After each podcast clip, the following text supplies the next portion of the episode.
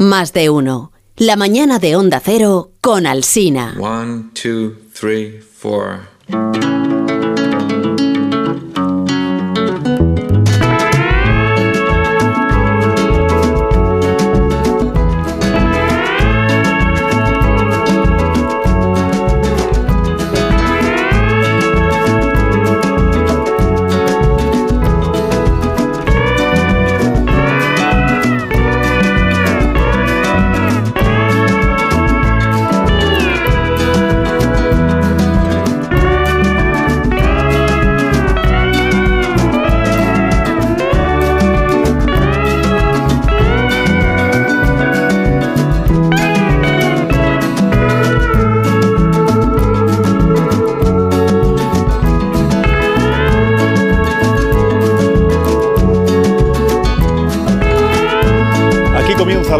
De por las mañanas, de los viernes en las emisoras de Onda Cero, en más de uno, donde Alcina.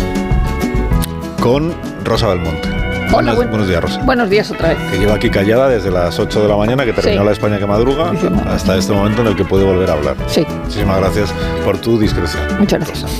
Guillermo Altares, buenos días. Hola, ¿qué tal? Buenos días. Bienvenido. ¿Estás a gusto? Me alegro muchísimo. Muy contento de estar aquí. Muy contento. Sergio del Molino también está contento, sí. Pues la verdad que sí, sí, no te voy a desmentir. sí, sí, Está contento. bien, está bien. Y además bien, es, es mentira que Rosa haya estado callada. Hemos estado hablando muchísimo rato, ¿Ah, solo sí? que lejos de micrófonos. Pero Rosa, ¿no te pueden poner un, un, un catre en la radio o algo así los viernes? Sí. Un, un cuarto ahí que te duermas tres horitas. O sea, está- luego, está haciendo como columnas. Es que tengo que hacer muchas Pero cosas. ¿Para qué se va a dormir Cuando si le llego- cunde muchísimo el día? Claro, escribo está, eh, columnas. está en su despacho, en el Tienes que despacho que le habéis las, las columnas de aquí al jueves que viene. Claro, escribo, veo Sí. cosas, a veces. Uy, despacho, pero si no tengo despacho yo, va a tener No, despacho. no, pero Rosa. Rosa sí que tiene. ¿No has visto el despacho de Rosa? tiene, tiene hasta chimenea. Sí, Nacho Vigalondo, buenos días. Buenos días. ¿Qué tal? ¿Cómo estás? Pues casualmente también estoy contento. Pues lo celebramos. sí. Vamos a ver, pues no sé qué pasa hoy, pero, pero estamos sincronizados emocionalmente. Qué bien. Qué En la felicidad. manera más bonita Amón. La co- en la contentura. de iniciar un rato de radio hermoso, entrañable, así cálido. Hola, Amón, buenos días. ¿Qué tal, Carlos? ¿Qué tal? ¿Cómo estás? Bueno, de momento Bueno. no lo ha estropeado, o sea que no, es- No, no está- pienso. Muy bien, pues estáis todos bien, ¿no? Muy De lo- consolidados. de esto que hubo, de esto que hubo ¿Sí? ¿Fue el, fue el, el sábado fueron los Goya? Sí. ¿O fue el, El sábado sábado. Lo que anterior? pasa es que no han terminado. El sábado pasado, sí. Todavía sigue la Es como el gordo y el flaco en la Primera Guerra Mundial. Se cumplieron todas vuestras expectativas, las porras que teníais hechas, gana, que ganaba todas las bestas, eso se Sí, pero yo fui ¿no? previsible y luego ya fueron previsibles, así que sí. Muy bien. Pero fueron justos, eh, Sergio, esta es un poco la pregunta. I- Inevitablemente no, claro que no. Un premio no puede ser justo. ¿crees- Y ahora sabemos, fíjate, yo, yo fiaba en una columna que por eso lo dices, de- ¿Crees el, que- el miércoles en el país sobre la injusticia de los, de los, premios, De los premios. y ponía el ejemplo del deporte. Digo, fíjate, en el deporte sí que hay un baremo en el que se sabe quién es el bueno y quién. Pero Que, ojo, se me ha desmontado bueno, también Pero- todo hasta esto. que te pillan, se hasta me ha que desmontado. Pero tampoco- En el deporte tampoco es. Pero eso. en la gimnasia y donde hay un juez Ahí que hay valora valoración, tampoco. eso es verdad. En los deportes competitivos donde hay una, donde hay una cosa clara. Que si tú dices, corres ¿quién más es el que mejor? nadie no hay problema, pero si te tienen que valorar, claro, pero en los Goya, o sea, en esos tipos de premios vota mogollón de gente que no son ni injustos ni justos, Pero eso da igual. responden a algún tipo de estadística. Pero eso da igual. No, Pues, no es un jurado de tres. Pues eso son unas elecciones. Un jurado de chopomil. son unas elecciones como, en fin, como la, la Alemania que votó en el año 33, que también votar- fue muy justo. El, el- el funcionan- jurado. Doctrina Vargas Llosa, votar bien y votar mal. Pero hay una cosa que seguro que Nacho Vigalondo que forma parte de la industria. sí. Pues echas en falta ciencia, echas en falta medición. No, no, yo no he hecho en falta. Me parece que, es- que, que hay que asumir que es injusto y ya está. Que no un pasa nada. aplausómetro, un aplausómetro Claro. en, la, en la academia. Entonces ponen películas, se aplaude, se mide científicamente por números con decimales y se valora. Pero No, eso también, tendría- eso es igual que lo que es, tendría que que ahora, es el mismo Pero hay, método. pero hay una cosa que sí ha sido muy, muy comentada, eh, muy subrayada, que tú que formas parte de la industria Vamos. igual nos puedes eh, aclarar qué es. ¿Por qué la película que ha sido elegida por la Academia del Cine para intentar llevarse un Oscar, que es Alcarrás, en los premios de la Academia del Cine, que son los Goya, no se ha llevado ninguno? Este Bueno, es el. bueno. Que, puede, que puede parecer. Puede va a empezar parecer. diciendo. se ha quitado las gafas para Sí, parecer sí. intelectual. Hay varias, hay O sea, ¿Son los mismos A los ver. que eligen una cosa y la otra o no son los mismos? Tiene la- la- son los mismos, pero están ejerciendo, la, la- están poniendo en práctica la misma incoherencia que determina cualquier democracia, que es que va un poco por, por bandazos. Lo hacemos por tu bien. En un momento dado, pues también hay que tener en cuenta que se vota en diferentes meses del año.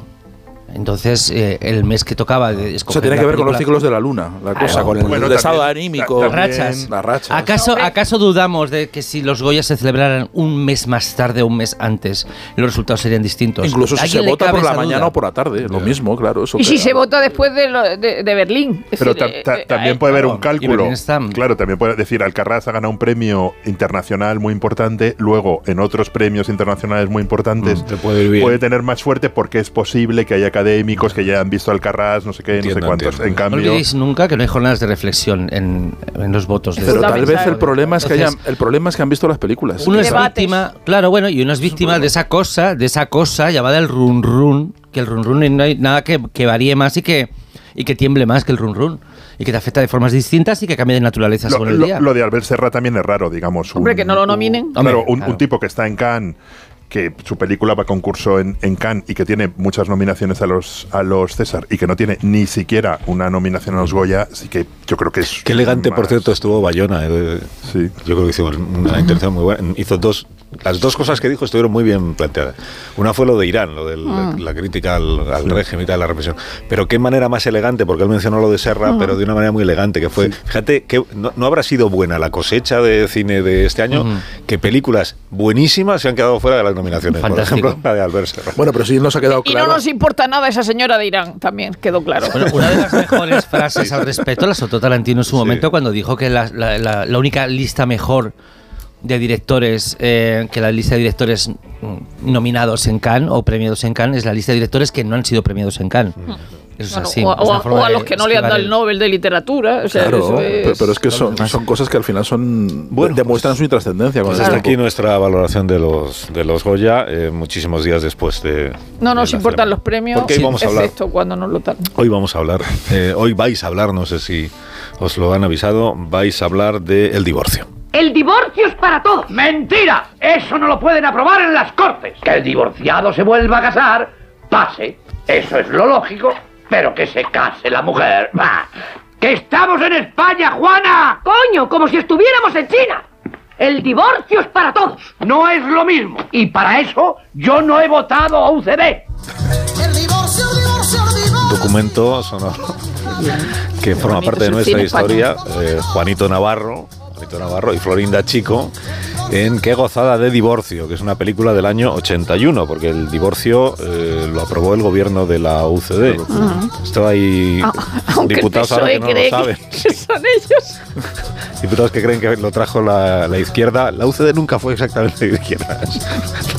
Pero sí aprobó o impulsó la ley del divorcio. Bueno, año 81. Al año siguiente, Fernando Esteso, que también estuvo en la gala de los Goya, protagonizó esta afamada película que se llama Caray con el divorcio. ¿El divorcio? Fíjate, ya está aquí. ¿Tanto te extraña? Joder, es una barbaridad. Al landelino es que se las cuelan cruzadas. No hay derecho. Ay, madre. Adiós, cariño. Joder, la que se va a liar. Landelino es Landelino La Villa Alsina, que fue presidente del Congreso de los Diputados. El primo Cuando Landelino. se aprobó en el verano del 81 la ley del divorcio en España. Que, que tuvo votos en contra, ¿eh? O sea, fue 162 a favor, 128 en contra. Con el ministro Fernández Ordóñez. Bueno, pues eh, al rebufo de este gran acontecimiento político y social se hicieron muchísimas películas sobre el divorcio, estas que ya hemos Y sobre. Caray. Caray con el mayordomo que largo tiene el maromo. O sea, Caray se utilizaba también. Hombre, Qué Rosa. necesidad. Son películas clásicas. Estamos un poco haciendo Perdón. el, ¿cómo es el Yo siempre pienso el que se las inventa y luego existen. Están todas en Flixolé. Están todas. Estamos aquí haciendo un framing que se dice ahora, ¿no? Pues enmarcando un poco el, el asunto del que vamos a hablar. También la película El divorcio que viene con López Vázquez y Pepe Sacristán, o sea que esto ya son palabras mayores de nuestro cine. Pero hoy no queremos hablar de todo eso, queremos hablar de un, de un divorciado que no es español sino estadounidense. Ahí vamos. Realidad su separación más importante no fue la suya, la de su matrimonio, sino la separación del matrimonio que constituían sus padres. divorce for my family was like a tragedy. We loved our mom and dad, and suddenly they were living with other people. And, uh, and, and I've always wanted to tell the story. I've hinted at telling the story through other films like E.T., Close Encounters, where there's been stories about separation and divorce. But Dice never señor Spielberg que el divorcio fue una tragedia en su familia, que es una historia que él siempre ha querido contar, que de hecho ya ha estado presente en películas eh, suyas como ET o Encuentros en la tercera fase, pero que ahora con la película de nueva, con la que, de la que vamos a hablar ahora, con los Fabelman, es cuando ha abordado este divorcio de sus padres de manera expresa. Esta película se estrenó la semana pasada, los Fabelman, están, es muy candidata a los, a los Oscar. Ya, con- ya comentamos aquí, creo que la semana pasada, que Bollero la vio y digamos que encontrándole algunas pegas, pero para lo que es él, eh, ha salido bastante bien parada. De hecho, hoy vuelve a repetirlo. Sí, hoy lo vuelvo a repetir, sí. Ujú. Y hablando de esta otra, del Del Triángulo de la Tristeza. este que es sueco, noruego, el director de... Suizo. Suizo, del Triángulo de la Tristeza. La Palma de Oro en Cannes. No, es noruego, ¿no? Es sueco. Es- bueno, es igual. ¿Qué más dará? No vamos a hablar de él. Para lo que es boyero. Es extranjero. extranjero, seguro. Bueno, entonces, ¿habéis visto los...? A ver, eh, hay muchos oyentes de este programa, y yo mismo, que no han visto la película. Entonces, eh, de nuevo, tengo En, que en realidad sí, en realidad sí la han visto. Yo creo que porque, que porque, lo que ha contado, lo que cuenta Spielberg en esta película lo ha contado ya muchas veces en su cine. Pero no uses en eso como sitios, coartada sí. para destripar la película. No, no, no destripo, pero, pero, No lo, sé ha, si pero lo ha contado ya. no- de hecho, no hay nada que lo haya contado ya en la película. Me cuesta hablar de la miento, peli porque no. Es no verdad. Es testigo de cargo, Hablamos de ¿eh? un mejor, ¿eh? No es testigo de cargo. Bien. No. ¿Verdad, Carlos? Eh, Hablamos de un uno mágico. Me, me costaría. De, a mí me ha parecido maravillosa. Me ha, en- encantado Espera, que la peli. Estábamos ordenando el tráfico. Sí, hombre, claro, de repente esta colisión de voces y de Voces, criterios Sí, no te ha parecido correcto. no me ha parecido oportuna. Adelante. A mí me, me- o sea, me he quedado con la película dando vueltas mucho tiempo. No sé si es la, la mejor o la peor de Spielberg. Tampoco es un director que me encanta, aunque tuvo una época. Luego pienso mm, que siempre te gustan los de Spielberg, depende, piensas en Hook y en otras cosas. Pero tu- tuvo un bajón que luego volvió a subir. Yo creo que es un director en, no sé, en estado de gracia. O sea, todas sus pelis últimas son interesantísimas. Y esta me ha encantado por, por muchísimos motivos, por la, la descripción de la familia, por la historia del descubrimiento del, del, de- del cine, por, por, no sé, por muchas cosas, por el propio personaje del, del niño, por el, el relato diferente de los años escolares que hemos visto en, tan- en tantas películas y de repente te lo cuentan de, de otra manera. No sé, yo es una película que recomendaría muchísimo y la que me gustaría, aunque es verdad que el propio Spielberg lo cuenta, creo que sí que hay algunas cosas que es mejor eh, no sé, partir de cero. O sea, no. Yo había leído poco y luego cuando, cuando la he visto sí que he leído, por ejemplo, hay un, un, fact-checking muy largo en el New York Times que dice esto que sale es verdad, no sé qué. Y hay un, un momento que yo creo que no, no desvela nada de la trama, que es un momento que es un encuentro de Spielberg con John Ford, que es totalmente real, fue así. Si lo hemos contado en la cultureta, lo de, Claro. lo de John Ford, si esto está, está- Pero si esto- lo, lo ha está contado en muchos contado. sitios y esto eh, además hubo un documental sobre, sobre el cine de Spielberg, en, en fin, que salía él y salía un montón de gente hablando, que está, creo, no sé si está en Movistar, está en alguna, en alguna plataforma y se puede ver, donde todo, todo esto lo contaba y yo creo que incluso mm, está en algunos momentos casi mejor contado que en, que, que en la película. No estoy en contra de la película, ella a mí me, me ha... Pues lo está me- pareciendo. No, ¿eh? me ha interesado bastante, me ha parecido muy interesante el relato del divorcio, me ha, me ha parecido muy interesante eh, la inclusión del judaísmo, de las palabras en yidis, de los personajes, de, de- de la- de- el relato del antisemitismo soft que, que- que vive como, como bullying escolar Spielberg y de, y de cómo eso les condiciona un poco la vida. Me, me parece que tiene cosas muy, muy notables y muy, y muy interesantes, pero es verdad que, que son cosas ya sabidas, ¿no? Y en ese, en ese documental sobre Spielberg aparecen los padres de Spielberg ya muy ancianos eh, contando mm, algunas de las anécdotas que luego están plasmadas aquí en la eh, en la película. Y es muy interesante verles a ellos contar esto no Eh, mm, yo es que creo que, que- el trauma del divorcio y que se ve aquí y eso lo ha dicho el propio Spielberg muchas veces que, que nunca ha superado el divorcio de sus padres y que parece que hoy rozando ya casi los 80 años sigue siendo una tragedia y un, un trauma un trauma para él está no, no es que lo abordara tangencialmente en ET o en Encuentros en la tercera fase o, incluso en Poltergeist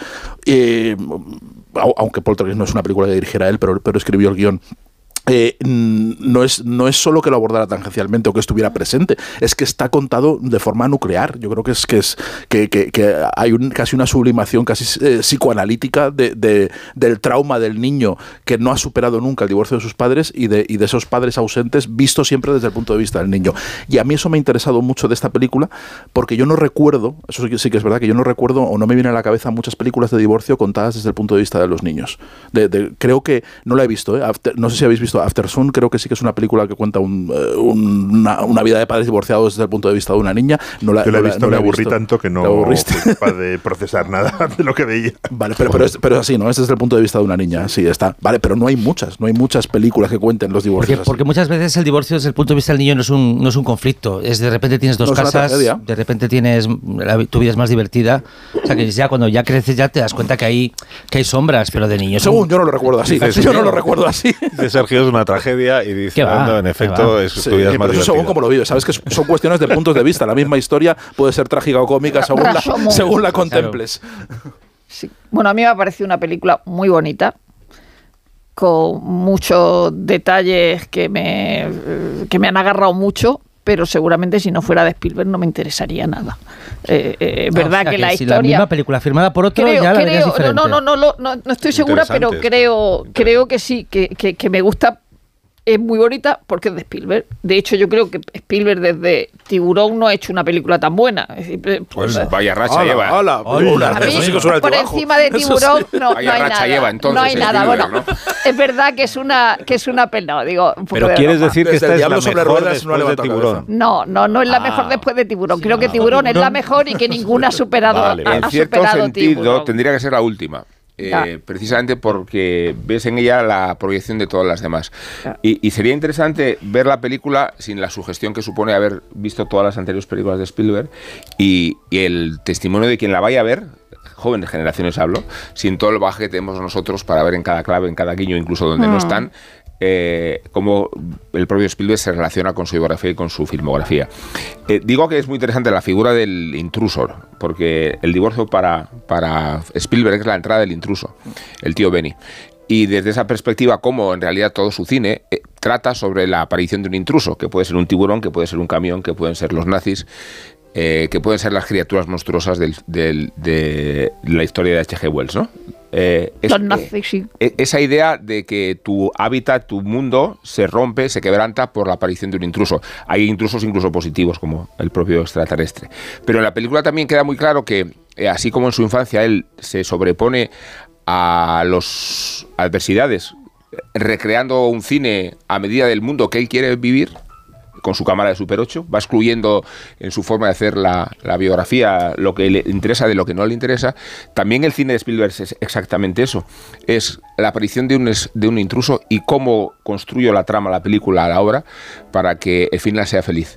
Cómo hago de la, de la aparición de un sujeto inconveniente una lectura entusiasta, incluso con ese desenlace feliz, ¿no? Es una película sobre familia y sobre cine. Y sobre el, eh, en esa familia hay un niño privilegiado. Decir, porque tiene un tren, que no es el Ibertren precisamente, y, y tiene una cámara. Y, y es una especie de. de- de- Pero de- por eso decía yo, Rosa, que con su cámara y con su mundo se sustrae a, a todos los avatares y adversidades que va sufriendo en su biografía. Pero habéis, Sí, pero es un. Ay, privilegiado. perdona, Nacho. ¿Habéis visto antes una película? Porque creo que hay dos, hay un elemento en esta película que es completamente nuevo en la historia del cine. Eh, hay dos mitades, hay dos temas, que es la familia, el divorcio, la desintegración del núcleo familiar.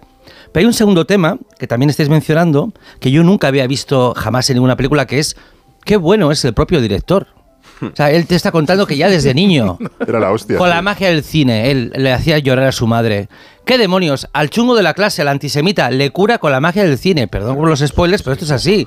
Que el chungo de la clase le dice, oye, mira, hermano, hermano, hermano, yo, porque- con la magia del cine, le callo la boca al antisemita, le curo el antisemitismo. Que es increíble que un director no solamente sea consciente de su grandeza, sino que como si fuera un Es un cantante poco Carrie en, la- en el, en el instituto. Sí, un pero poco concordarás, eh, eh, Nacho, que en realidad esa es la definición integral o, o nuclear de su cine.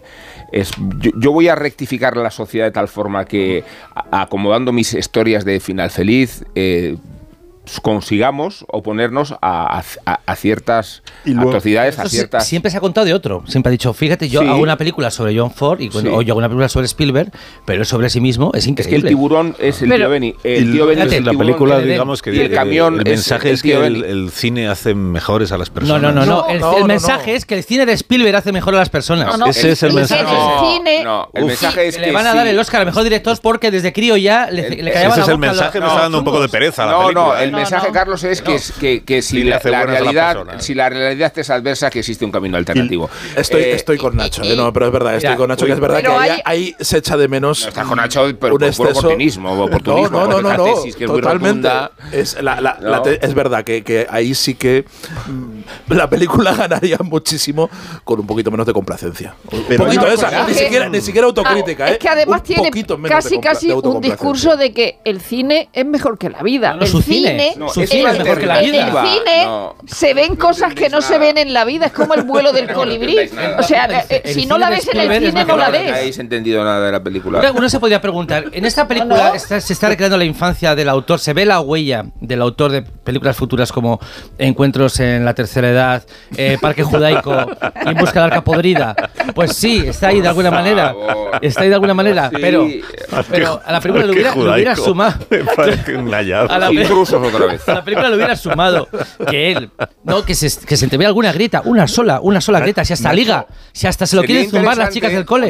Pero, hay, liga hay- con una hay- tía buena. hay- hay una cosa Pero gracias al cine, liga también. supuesto. Sí, claro. El cine sí, hace ligar más a las personas. Ese, es el rarito de la clase que va con una cámara y hay una. Que es un existe privilegiado que tiene una la cámara. Pero es- realidad y, y la cámara Super 8 Dando con la que tú te construyes la otra realidad pero eso es lo en la que vives Spielberg- más confortable. pero- eso lo ha hecho Spielberg con la, con la película, y con, la su sociedad biografía y con la el sociedad cine. porque Hombre, un bueno, Que los la- sueños se la- cumplen. la- la No, no, no, no, no. ¿Sabes que no es eso no es dejad- Pero en su Spielberg. caso no, sí. no, no. Dejad a Willy a ver La- qué- la- qué- en qué posición está. un niño- Spielberg no es un cineasta cursi, por favor, ni es un, ni un cineasta meloso.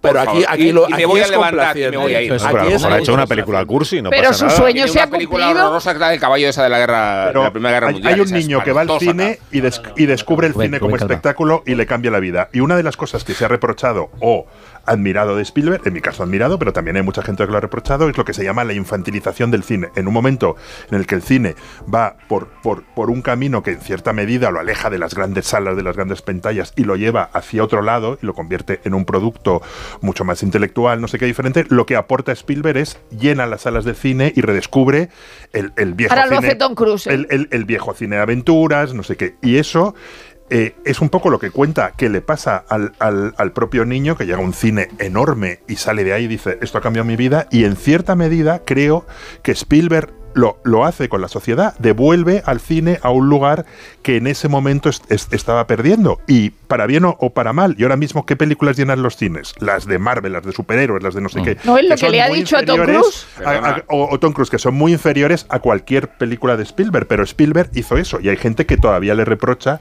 eso. A mí me pasa lo, lo- lo- lo contrario, claro, yo tenía 12, 14 años cuando vi el, el Arca Perdida, ET, no sé qué, y Claro. son pelis que te cambian la vida. Pero te da- "Oye, da la impresión de que está- aquí". Venimos de celebrar West Side Story. De verdad, es que yo, yo no creo que tengáis memoria de lo que significa Spielberg en la historia del cine.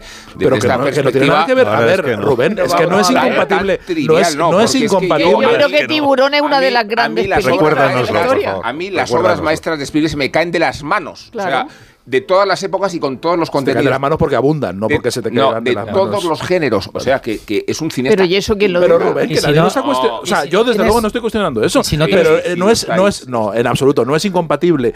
eh, Pero si yo estoy de acuerdo con lo no- que dice Rubén. No es Rubén- incompatible estar de acuerdo contigo y, y valorar la grandeza y apreciar la grandeza de Spielberg, con la que, en fin, que, que- que yo soy un, un rendido y seguro servidor y de y Spielberg, pero no de esta película. Pero esta película yo creo que es verdad que, que, eh, donde falla y donde más flojea es en la autocomplacencia. Porque esa mayor gloria de sí mismo. No, yo lo que ¿Qué- creo mayor es de que- su infancia, ¿qué que es límite- peor, ¿Qué límite cinematográfico o estético es la autocomplacencia? Yo no estoy, yo estoy a favor Bueno, de lo que lo Rubén Amón y me parece bien, me parece bien que en caso de que no tengas a Rubén Amón para decírtelo, ya te lo dice Spielberg en The Fabelmans. Ya, lo- ya- ya puedes- ¿no? Pero, Todo el mundo debe Pero- saber esto. Pero vamos a ver, la, la vanidad, Está bien. la vanidad, la propaganda, el cinismo, eh, defectos y cualidades pueden formar parte de una película sin que ello sustraiga la Pero en este que- caso yo creo que va- que- Digamos que- que sí que lo interesante es la, la- la estructura y la corpulencia y la sensibilidad y la música de Bach de la película.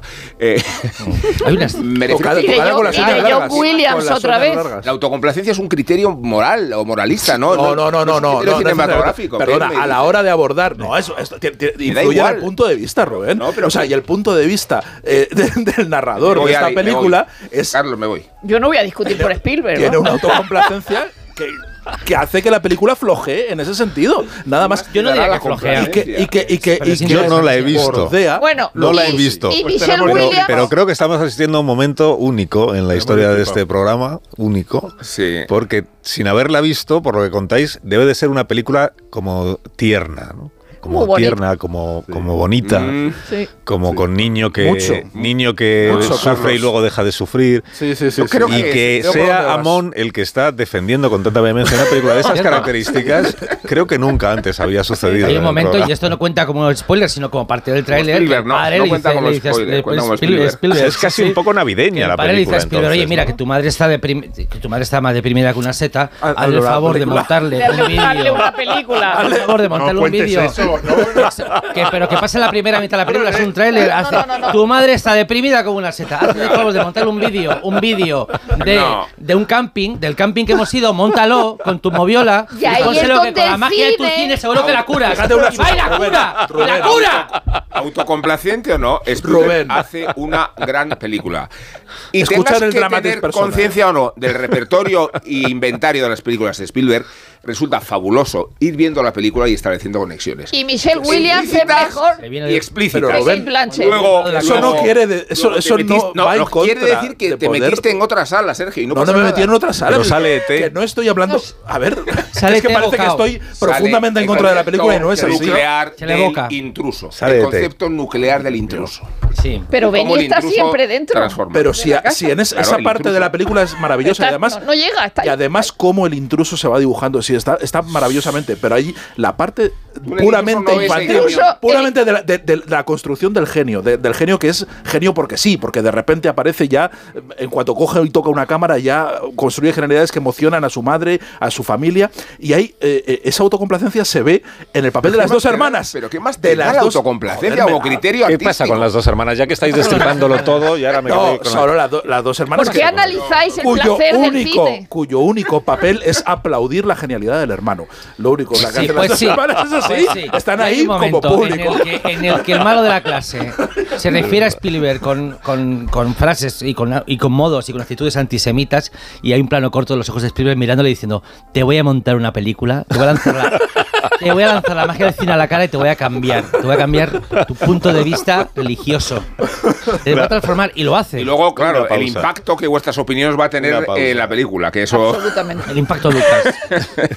el impacto, pausa. y la carrera del propio Spielberg. Yo creo que tiene que entregar las- los Oscars que ha ganado hasta Que ahora. no, que no, que no, que no. Y- Y, que le den el Oscar también a Michelle Williams. Yo apuesto, apuesto por Michelle Williams. Es la que más pero me lo- gusta. película, por en que los cierto, premios, muy poco no- taquillera. los premios mm, que casi nunca son justos. Ya. Por tanto, tener muchos Oscars Casi no nunca, no, nada. nunca, nunca. son terrenales, O son- sea, si le dan el Oscar será la prueba de que la película no vale. Mensaje, eh, la pausa. Bueno, La película sí vale, que no cabe en el estoy en contra. Oscar, cuando yo no estoy no debería contra. caber. Una pausa. y ahora mismo continuamos y me contáis qué más cosas habéis visto. Bueno, no sé. Más de uno en Onda Cero. Don-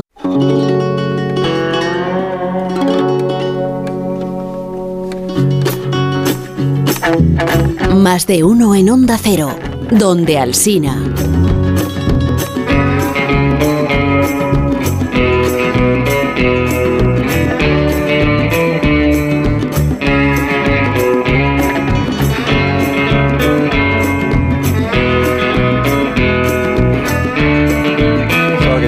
Comentado todo sobre el divorcio, que era el primer tema de la mañana, el divorcio, vamos al segundo, que es eh, no, es habitual en la cultureta, que hablemos de arquitectura. Entre las obras que actualmente se realizan, merecen especial mención la rectificación de las nuevas entradas a la ciudad, entre las que figura la prolongación del Paseo de la Castellana, al que tiene acceso la carretera de Francia por Irún. En esta zona se alzarán los soberbios edificios del nuevo ensanche de Madrid que contribuirán a resolver el problema de la vivienda. Presentamos aquí algunos aspectos de esta moderna avenida. Arquitectura y urbanismo, en este caso la ciudad de Madrid, como están escuchando, nuestros oyentes de dentro y de fuera de la ciudad saben que Madrid creció hacia el norte, después de nuestra guerra civil, por el Paseo de la Castellana, que es una avenida de más de 6 kilómetros de longitud que une los edificios nobles junto al Parque del Retiro con los barrios populares y las colonias de trabajadores que iban a construirse más allá de la Plaza de Castilla, es una de más feas de. Un nuevo... Es verdad. Es horroroso. No te lo voy a discutir, ¿eh? Cada vez es más fea, de hecho. Sí, sí, Ah, cada vez se es más esfuerza- fea. se esfuerzan mucho en afearla más. sí. Incorporación que le Sí, hacen. la Plaza de Castilla es de las más feas de- del mundo, del sí. mundo. Bueno, pues ese nuevo eh, Madrid... Seguiré de la Plaza de Colón, si me lo lo que es la prolongación de la, del Paseo de la Castellana, eh, tuvo como autor a un arquitecto que durante los años de la República pues era el, el arquitecto, que se llamaba Secundino Zuazo, muy exitoso, digo, al, al menos hasta que llegó la Guerra Civil y cambió, como la de todos, también su vida. Cuando Secundino Zuazo diseñó este edificio de viviendas para propietarios de renta alta en 1922, era el arquitecto con más proyección de su generación. El urbanista que muy poco después concibió un gran eje de crecimiento de Madrid hacia el norte, prolongando el Paseo de la Castellana. 26 años después, 1948, cuando proyecta esta colonia para trabajadores de la MT, Zuazo es un hombre desterrado por el régimen de su gran proyecto de crecimiento de la capital, aunque todo se ha dicho, tres décadas después, Correos le dedicó una estampilla. Es lo que cuenta este eh, cortometraje o mediometraje, no sé cómo se, se le denomina exactamente, pero que lo que cuenta es la historia de amor de Sebas y Andrea. Es una pareja que surge esa historia entre los años 58 y 59 con Secundino Zuazo, digamos, como hilo conductor. Tampoco vamos a contar mucho más, pero bueno, en los más de 7 kilómetros y medio de paseo que unen los extremos norte y sur de Madrid, caben los 28 minutos que dura la historia de Sebas y Andrea. Es un romance contado en forma de corto o mediometraje en el que en realidad los protagonistas son más los edificios y las calles por las que va eh, discurriendo y en, la que va, en las que va creciendo la historia de esta pareja. Se llama Arquitectura Emocional 1959 y ha, ha ganado el, el Goya. Goya, sí. Ha ganado Sí, Goya, sí. sí, sí, sí. El mejor cortometraje de ficción, Mm. que no es un documental, es una historia de ficción, aunque. Y tiene como director a Elías León Siminiani, que es quien pone también la voz a su propio, a su propio trabajo. Y lo, lo habéis, lo habéis Sí, visto, sí, sí, lo habéis Sí, visto? Y también es muy además. bonito. Sí. Como, Sí. como de Fabelman, sí, Es muy es muy bonito, Menos hecho- autocomplaciente. Pero menos. es, es verdad que la, que la figura principal de la, del mediometraje es Zuazo, ¿no? Y entonces él, eh, es como los libros esos que te llevan a otros libros y este documental te lleva a, a querer saber más de Zuazo, ¿no? Zuazo, es la- aparte de la re- represalia o- y todo eso, es el autor de la, de la Casa de las Flores. Es decir, que Torres Blanca es muy bonita y todo lo que quiera, pero que Torres Blanca está en un sitio espantoso y sin embargo la Casa de las Flores está enfrente del Corte Inglés. Es decir, es como la casa ideal que uno querría, en la que uno querría vivir. Hilarión Hombre, Eslava, yo vivo en Hilarión Eslava, aquí puedo hablar con muchísima Sí. Propiedad. verdad, Pero en la otra punta de la Sí, calle. sí, sí. Visité alguno de los las casas para alquilar o comprar. eh, eh, estar, voy a hablar un En la poco Casa de, las Flores. Sí, y claro, lo que no conocen los transeúntes, aparte de no reparar mucho porque la calle no es demasiado ancha, Hilarión Eslava, lo que no conocen es el interior. Sí. Y el interior es un espacio de impresionante fertilidad por los árboles y las plantas, y hay una relación entre la arquitectura y la naturaleza, entre el campo y la ciudad, ¿no? Eh, En unos metros cuadrados que impresiona mucho. Eh, Zazo tiene mucha obra en Madrid, No, está no, el ya, Palacio ya. de la Música, pero iba a hablar en particular de los nuevos ministerios porque eh, el ciudadano percibe que es una obra franquista megalómana y en absoluto es una obra racionalista Sí. de una etapa anterior y mucho más refinada y ligera, pese al tamaño, de toda la obra franquista que sobrevino después y que se refleja en la entrada de Madrid en el, en el Ejército del Aire, ¿no? Con esos monstruos megalómanos de... Guerrerianos también, Sí. es una cosa más historicista. pavorosos, ¿no? pero en Nuevos Ministerios es una obra de extraordinaria No, no, no sé. el, si eh, será poco franquista, que ahí iba a haber eh, estado la Plaza de la República. Claro. Mm. Y la Plaza del Pueblo. Es que era un Bueno, en proyecto realidad que se- siguen estando, lo que era pasa es que no se conciben como tales. Un pero proyecto que se interrumpió con la guerra, Ahora es un proyecto republicano. ahí. Sí, Se desarrolló de otra manera que... Lo, lo- lo que tiene ese, ese me- es que es verdad que es corto, metraje dura media hora. Es que mm, eh, yo creo que nos pasa a muchos, ¿no? De decir una historia de chico, o sea, cuando ves algo que nunca has visto, dices otra película que sea una historia de chico encuentra chica en la universidad. Pues no.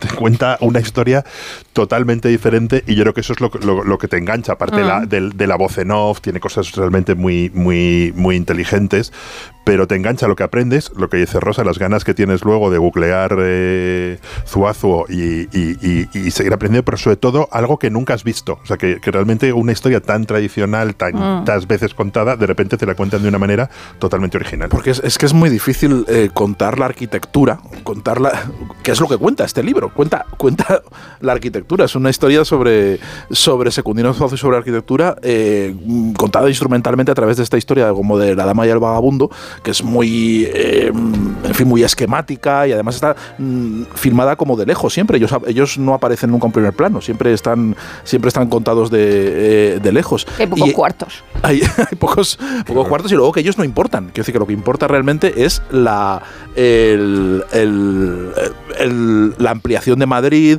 Secundino Zuazo, contar la figura, la, la importancia de Che. la ciudad y demás. Bueno, y, la- y el, y la- el valor que tiene que, que yo creo que ahora mismo Similiani es quizá el único director español. Es un director sobresaliente. No sé hasta, hasta qué punto sería capaz de curarle a su madre una depresión con la magia del cine. No sé. No sé si es Me mira a mí, Nacho, no sé ¿sabes? si Me mira a mí. tranquilizar a los, a Los los a no ven este a los gesto. abusones, igual a los abusones es capaz de calmarles. Pero sí que es de los pocos directores de España, del mundo, diría, que siguen la tradición de, en su momento, Chris Marker, eh, gente como Werner Herzog, que en su momento hacían ficción con el documental. O sea, añadiendo casi apenas una brizna de ficción a componentes documentales. Y apunte De hecho, para una película de atraco. Algún día Una película de atracos. curiosa. Igual a pareja se les ve de lejos porque si les ves de cerca ves que son dos extras a los que ha robado. Sí, es que, es que son, son eso. Quiero decir, no, no, no hay, no hay interpretación, no hay actores, sí, sí. Hay planos. ¿Eh? Hay planos. Hay planos, pero- ¿Cuántas pero hay, películas hay hay- planos? hay planos, hay en planos el de- manantial. pero planos de, de, del edif- de los edificios, te explica los edificios sí, con sí, los sí. planos y es y, y en Los ningún recorridos momento por Madrid con flechitas. es verdaderamente una, le- una lección de arquitectura sobre la arquitectura de, de Zuazo sin que parezca una lección. Es- de verdad que es una, a mí me ha parecido una Esta cosa de la lucha una de clases de la, la calle de Antonio Sí. Maura y la casa, las casas Y de la, E casa de. Antonio Maura, porque esa es la casa de Antonio Maura. Por eso la calle se llama Antonio Maura, porque ahí vivía. Ahí vivía Antonio Maura En el y 16 de Antonio Maura. y muy cerquita vivía también Semprún. Ahí, sí, sí. Por eso. Sí, sí. Tiempo después. Tiempo después. Desde aquí animamos a. No, pero por la, de niño, de ¿A quién niño no, de niño vivió ¿De por qué? ahí. ¿A quién animamos? Desde aquí animamos a, a que, a que el director haga algún día, algún día haga de Siminianis para que para que llegamos a entrever hasta qué punto es grande este director, por si acaso se nos escapa. Igual es, igual es aún mejor de lo que de lo que entró en sus películas. ¿No? Nunca se sabe. Igual ya la guardería, ¿no? Cogía cuatro planos documentales, los montaba y el resto de la clase se ponía a dar palmas, ¿eh? con los ojos lacrimosos. Siminiani, Pues que el otro sí. día en Los Goya se acordó del cine Rex y del cine Florida Blanca de Murcia, que ya no existen, no es de Murcia, pero vivió mucho tiempo en Murcia. Y de hecho forma parte de mm, mi pandilla o de los amigos de mi pandilla, porque era llamado el primo del Toñes y formaba parte de, de- de la pandilla cercana a la mía. Suéltame los pavos. ¿Y qué cine era? eh? El cine El Rex. cine Rex y el cine ¿Y Florida qué ocurrió? ¿Que invitaste un día a Willy a, Claro. a ver alguna película en No, el cine son cines Rex? que van desapareciendo. Desgraciadamente los, lo- los cines se cierran solos sin En el requerir mi Rex- presencia. Sí, pero no perdonas uno, Willy. ¿eh? En el cine Rex vi el estreno de Tiburón y el de ET. Los dos. Pues hasta aquí hemos llegado. Bueno. Esta noche tenéis cultureta a la una y media, ¿no? De, la, de las, de las, de las Sí, de por la sí, noche. sí, sí, sí, Vamos a hacer un Cultureta homenaje integral a A Spielberg. John Wayne. Ah, John Wayne, muy bien. Pues nada, que tengáis... Integral eh, integrista. ¿Qué te parece, sí. Nacho? ¿Eh? Integral integrista. Es una pena que los cines cierren y que y peligro que te pillen generales, dentro, porque sí. imagínate. Adiós, Nacho. Adiós. Qué pena, de verdad. Así que da pena. Adiós, Rosa. Adiós, Willy. Adiós, Sergio. Adiós, Amor. lunes. Nos escuchamos esta noche. En cuatro minutos contamos las noticias del mediodía. Más de uno. En Onda Cero.